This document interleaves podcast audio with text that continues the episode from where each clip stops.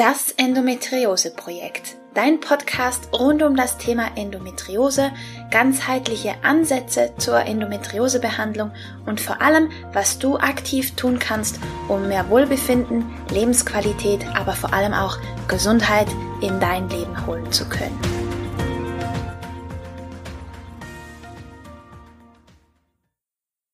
Hi und herzlich willkommen zu einer weiteren Folge in deinem Das Endometriose Projekt Podcast. Ich freue mich, dass du da bist.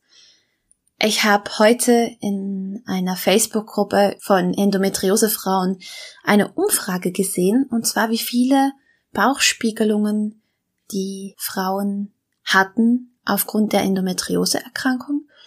Und da gab es tatsächlich alles von 0 bis 7 Operationen, Nebenwirkungen und Komplikationen nicht eingerechnet.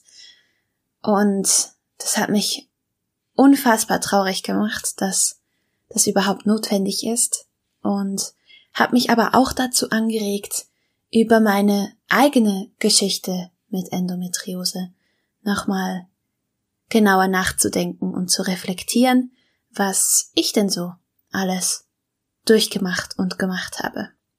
Und genau das möchte ich heute mit dir teilen. Meine Geschichte von Anfang an, wie es ja zur Diagnosestellung kam, wie viele Operationen ich hatte, ähm, was das mit mir gemacht hat, was es gebracht hat und was nicht, die ganze Hormontherapie-Geschichte und natürlich, wie es mir jetzt geht. Ich denke, das ist fast das Spannendste daran.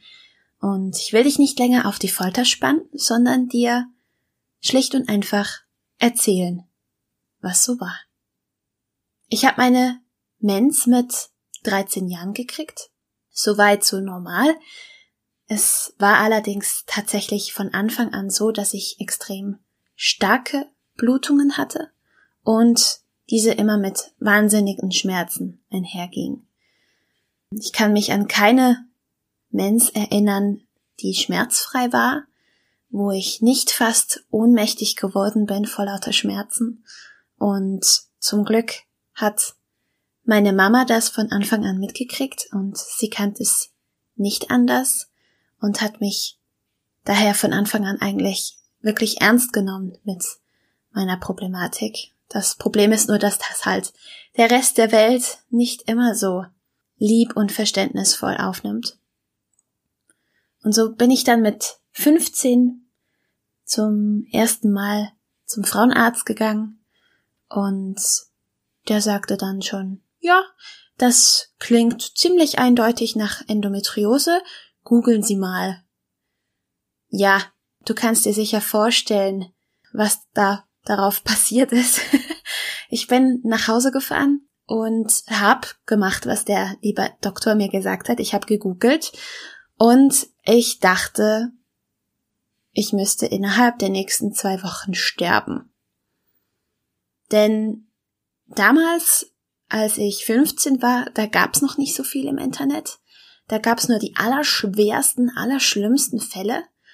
Und ja, ich meine, wie das Internet halt so ist, man findet viel mehr schlimme Berichte als positive Berichte.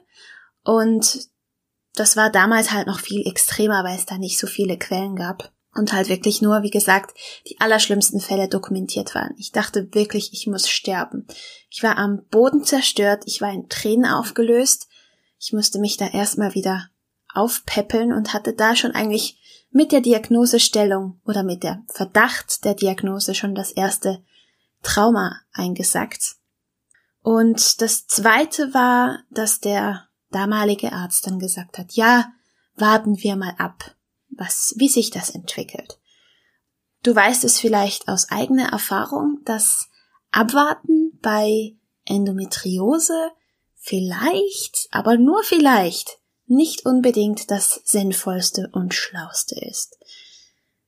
Ich habe dann mit 15 meine Berufsausbildung gestartet, die drei Jahre lang ging und ein halbes Jahr vor meinem Abschluss vor meinen Abschlussprüfungen hatte ich dann tatsächlich die erste Bauchspiegelung, die erste Laparoskopie, die zur Diagnosestellung gemacht wurde.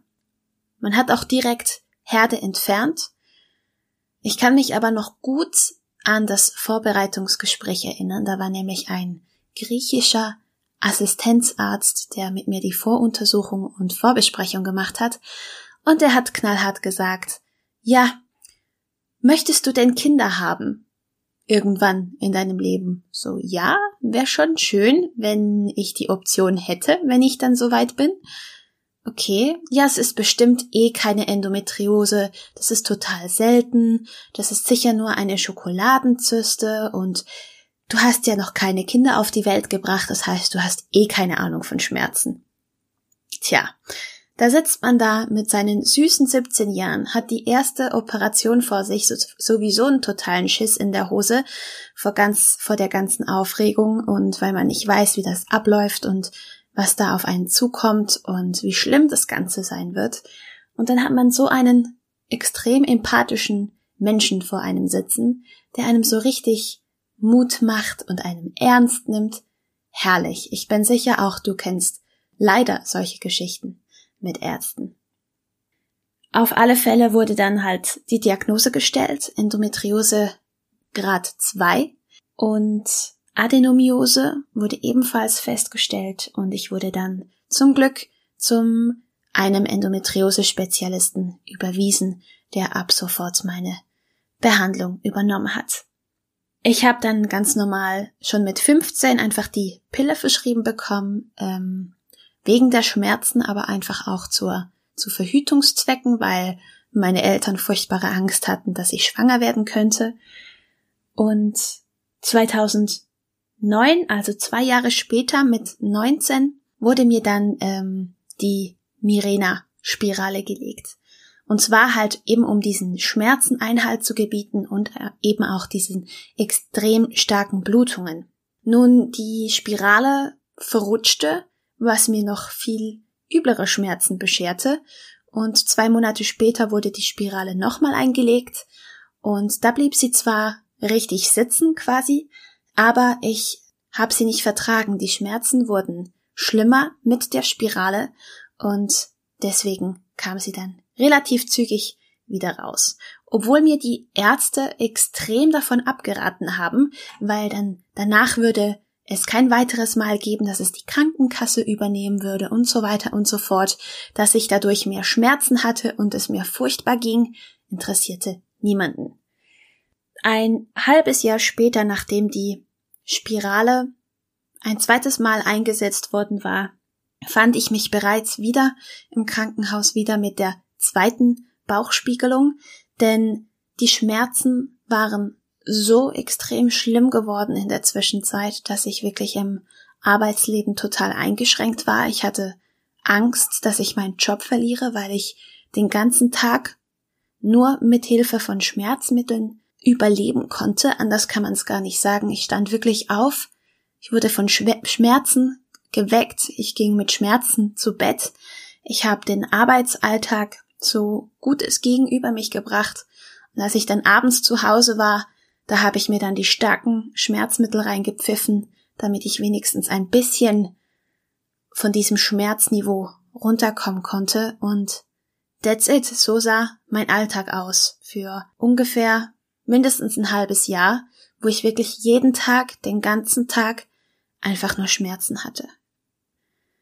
Ich glaube, ich habe noch nie in meinem Leben so etwas Furchtbares durchgemacht wie diese Phase, weil sie einfach nur geprägt war von Schmerzen, von Angst. Ich hatte Angst, wie gesagt, den Job zu verlieren. Ich hatte Angst, meinen Partner zu verlieren. Ich hatte Angst, meine, all meine Freunde zu verlieren, weil ich wirklich nicht mehr fähig war, irgendwas zu machen, außer zu existieren und zu überleben. Ich habe meinen meinen Job gemacht und bin dann einfach abends, habe mich auf dem Sofa zusammengekauert in irgendeiner Ecke mit einer Wärmflasche, mit Schmerzmitteln und irgendwas zu essen.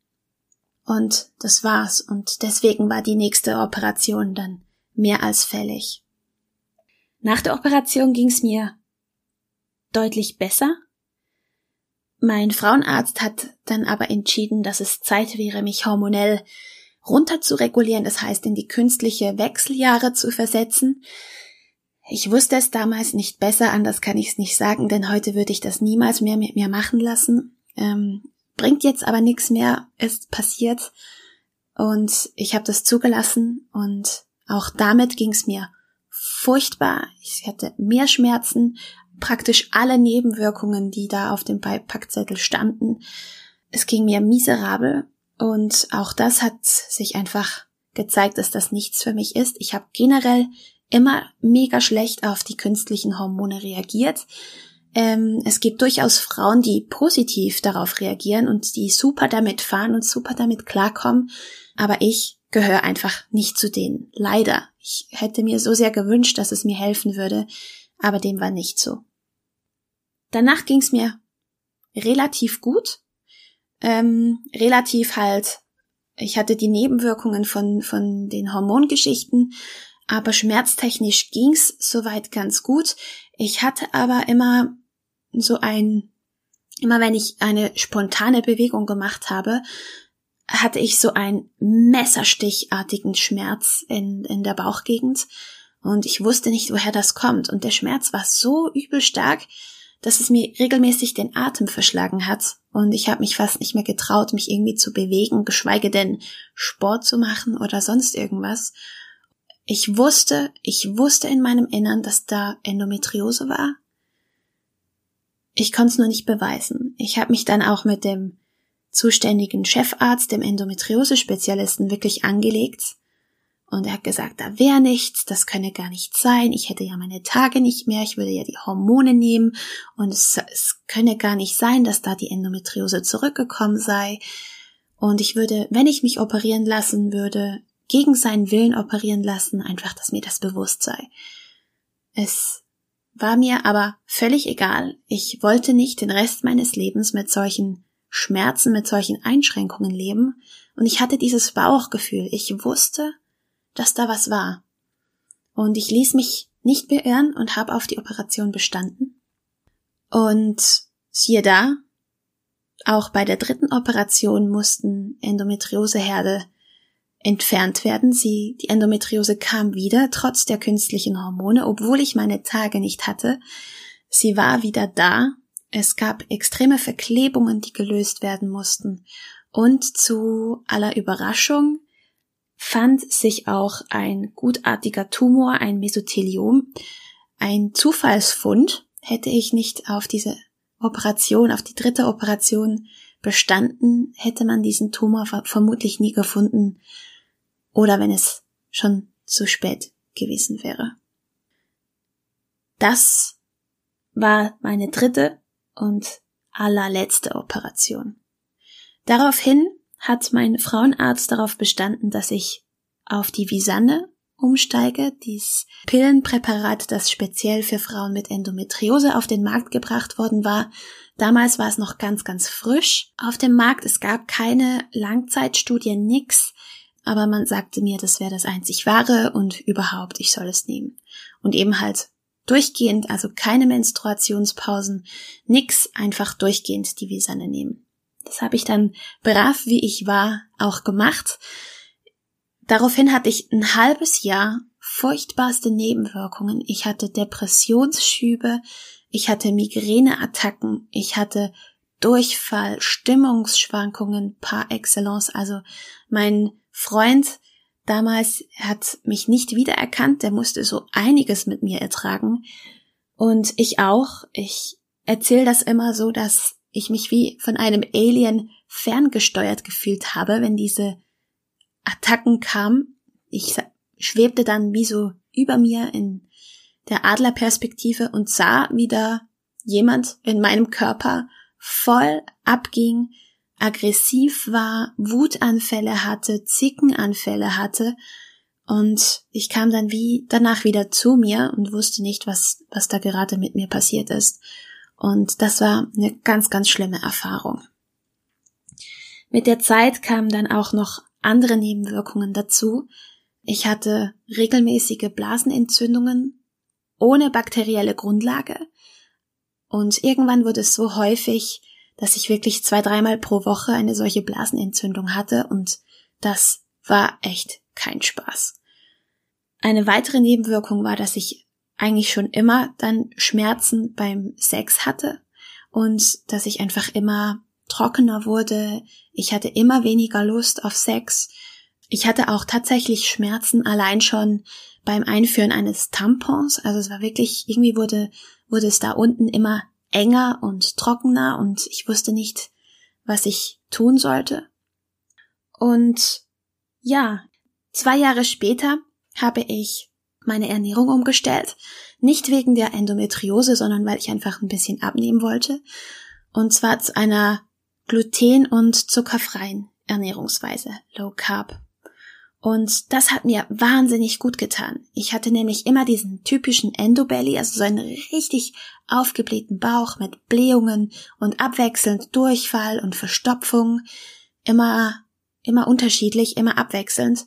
Und das hat das Ganze natürlich immer die Schmerzen verstärkt. Die Schmerzen waren zwar weniger geworden, aber sie waren auch nicht weg aufgrund der Visan und nach diesem halben Jahr mit den extremen Nebenwirkungen waren diese zwar ein bisschen besser, aber eben diese langfristigen Folgen, wie, wie, wie einfach dies, die ganze vaginale Gesundheit, wie sich das angefühlt hat und mit den Blasenentzündungen, das wurde immer schlimmer. Und ich fühlte mich auch immer weniger wie ich selbst. Und die Ernährungsumstellung hat mir dann so weit geholfen, dass halt einfach diese Schmerzen deutlich, deutlich abgenommen haben, weil einfach diese ganze Reizung aus dem Magen-Darm-Bereich nicht mehr da war. Ich hatte keine Blähungen mehr, ich hatte eine regelmäßige, gute Verdauung, kein Durchfall mehr, keine Verstopfung mehr. Und allein das, dass sich dieser ganze Darmtrakt so sehr beruhigt hat, hat einfach auch ganz viel Ruhe in meine Schmerzproblematik gebracht. Also so viel mal dazu. Und dann waren es einfach noch versehentlich vereinzelt Schmerzattacken, die aber soweit händelbar waren. Und die Erschöpfung war, wurde mit der Ernährungsumstellung tatsächlich auch besser. Ganz spannend, was das für einen mega Einfluss hatte. Aber die Blasenentzündungen, die blieben. Nach ein paar Jahren nach der Ernährungsumstellung bin ich immer noch bei der Ernährung geblieben, weil sie mir einfach so gut getan hat und es nach wie vor tut habe ich mich entschieden, eine Ausbildung zu machen zum ganzheitlichen Gesundheits- und Ernährungscoach. Und da habe ich dann halt mein Spektrum nochmals deutlich erweitert, unter anderem mit dem Thema Vitamin D. Und mit der Ausbildung habe ich natürlich dann auch angefangen, das selbst bei mir anzuwenden, weil es mich einfach interessiert hat, weil ich wissen wollte, wie sich das anfühlt, wie sich das auswirkt. Und siehe da, die zwei, dreimal wöchentlichen Blasenentzündungen waren auf einmal weg. Mein Frauenarzt hatte mir, hatte mich zuerst gar nicht ernst genommen, weil da keine bakterielle Grundlage war und quasi gemeint, das könne gar nicht sein, wenn da keine Bakterien sind, wie ich mich denn anstellen würde und ich würde mir das nur einbilden und hat mir eine achtwöchige Antibiotikakur verpasst, die natürlich nichts gebracht hat, weil Überraschung, es war ja keine bakterielle Grundlage da, also warum sollte das Antibiotikum wirken? Dann habe ich zwei Wochen lang angefangen, Vitamin D zu nehmen, meinen Spiegel, meinen Mangel auszugleichen und schwupps waren die Blasenentzündungen Geschichte. Ja, und so kam ich dann zu dem Punkt, als ich vor zwei Jahren mich dazu entschieden habe, auch noch den letzten Schritt zu gehen, und zwar die Visan abzusetzen. Das habe ich gegen ärztlichen Rat getan und ich möchte das dir auch nicht zwingend empfehlen. Ich denke, das ist von Frau zu Frau ganz unterschiedlich zu betrachten. Ich möchte dir hier einfach erzählen, was ich gemacht habe. Ich habe mich darauf vorbereitet. Ich habe Nahrungsergänzungsmittel genommen, um meinen Körper bei diesem Schritt zu unterstützen, um die Entgiftung zu unterstützen, die dann darauf folgte. Und ja, seither sind auch die letzten Nebenwirkungen gehen nach und nach weg. Das braucht natürlich Zeit wenn man so lange wie ich in so prägenden Lebensjahren wie ich die Pille und künstliche Hormone genommen hat und Schmerzmittel und Antibiotika und und und. Aber ja, es geht mir besser denn je mittlerweile. Ich bin praktisch schmerzfrei. Ich habe meine Mens ganz normal. Ich habe natürlichen Zyklus. Ich fühle mich großartig. Das einzige Überbleibsel, das ich quasi von der ganzen Endometriose-Geschichte noch habe, ist einfach hartnäckiges Gewicht, das nicht weggehen möchte. Aber ich bin sicher, dass sich auch das eines Tages, wenn mein Körper dann endlich so weit ist, dass er auch das loslassen kann. Für mich ist die Endometriose mittlerweile ein wahnsinnig guter Signalgeber, denn ich habe festgestellt, dass die Endometriose mir sagt, was mir gut tut und was nicht, sowohl ernährungstechnisch, aber auch im gesamten Leben, wenn ich meine Grenzen nicht verteidige, nicht Nein sage, sondern Ja, dann meldet sich die Endometriose und sagt, hey, jetzt hast du was gegen dich selbst gemacht. Und dafür bin ich mittlerweile wirklich wahnsinnig dankbar. Ich weiß, das mag für dich vielleicht, je nachdem, wo du stehst, noch weit weg sein, aber ich will dir einfach sagen, dass es möglich ist.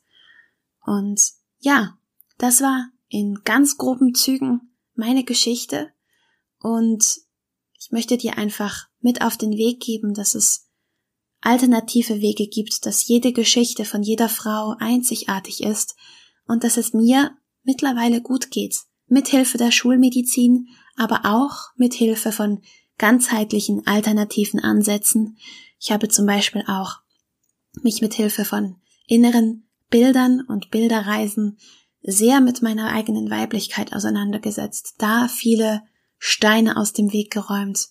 Und ich glaube, das war ein weiterer Schritt, der mir einfach wahnsinnig geholfen hat, Frieden zu schließen mit der ganzen Erkrankung. Und ja, ich hoffe, das hat dich etwas inspiriert. Ich werde natürlich in den kommenden Folgen noch vertiefter auf einzelne Themen eingehen, auf Vitamin D zum Beispiel oder auf die Ernährung, wie, sie, wie die sich auswirkt und worauf du achten solltest oder kannst. Und ja, ich hoffe, es hat dir was gebracht. Es hat dir auf jeden Fall Spaß gemacht, mir zuzuhören. Und jetzt wünsche ich dir einen wunderbaren Tag. Pass auf dich auf und alles Liebe.